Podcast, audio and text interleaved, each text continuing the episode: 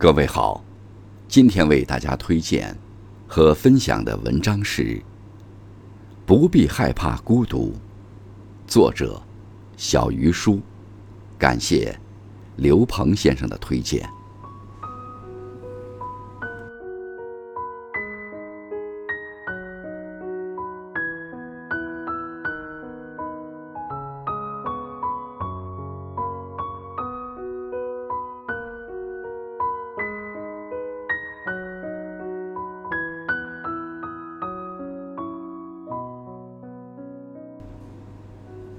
有一天，一个读者很惊讶地问我：“你原来是转行到教育行业的呀？”这一问，把我的记忆拉回到转行那会儿。当我回忆那段时光时，又被自己当初的一腔孤勇震撼到。毕业的第二年，在经历了多次工作不顺之后，我狠下心，放弃了之前所学的专业。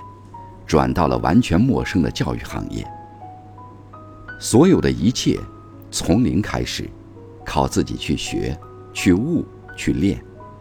后来参加的教师招聘考试，也是靠自己一个人稳扎稳打的走过。当时我连该买什么教材都不知道，但为了能实现自己的梦想，我没有过多抱怨，便开启了自学模式。每天早上，雷打不动六点起床，开始背书做笔记。我把自己关在卧室里，谁也不见，哪儿也不去。吃饭的时间，也被压缩到尽可能短。一个下午的时间，我最多能做四套卷子。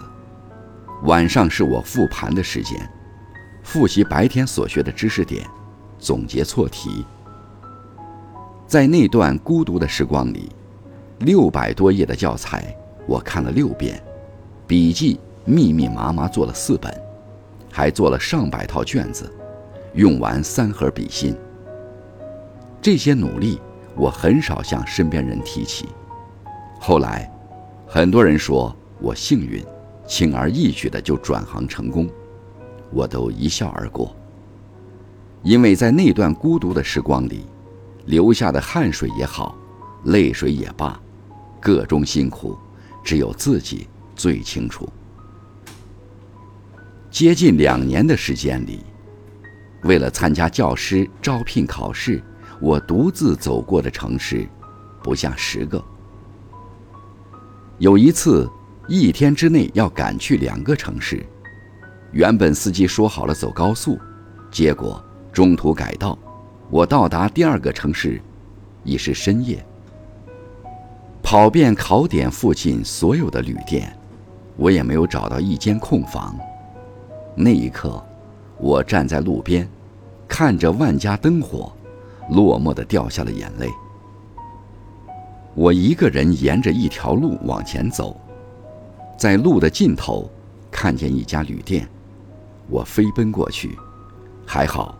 还有一间空房。那一次考试，我有幸进入面试阶段。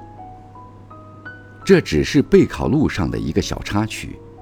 那些我独自走过的城市，都留下了我的印记，是一种经历，也是一种成长。也正是那一段孤独的时光，才成就了现在的我。当我回首那段往事时，我看到的。不是心酸，而是力量。是那些泪水和汗水，铺就了我一生要走的路。这条路虽然不是花团锦簇，但也足够光亮。前几天吧，和朋友小爱聊天，以前只知道他高中复读了一年，大学也不算理想，硬是凭着不服输的劲头，毕业时。挤进了一家不错的英语培训机构。和他聊天才知道，复读那年，他是班里唯一一名复读生，和周围的同学有些格格不入。无论哪一次调整位置，他都会选择最后一排靠窗的那个座位。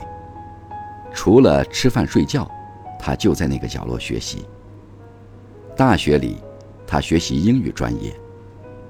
为了练好口语，他每天早上六点半准时出现在学校的人工湖边，对着湖水开始练口语。我问他：“你觉得孤独吗？”他说：“他是叫醒湖里金鱼的闹钟，有金鱼作伴，还孤独什么？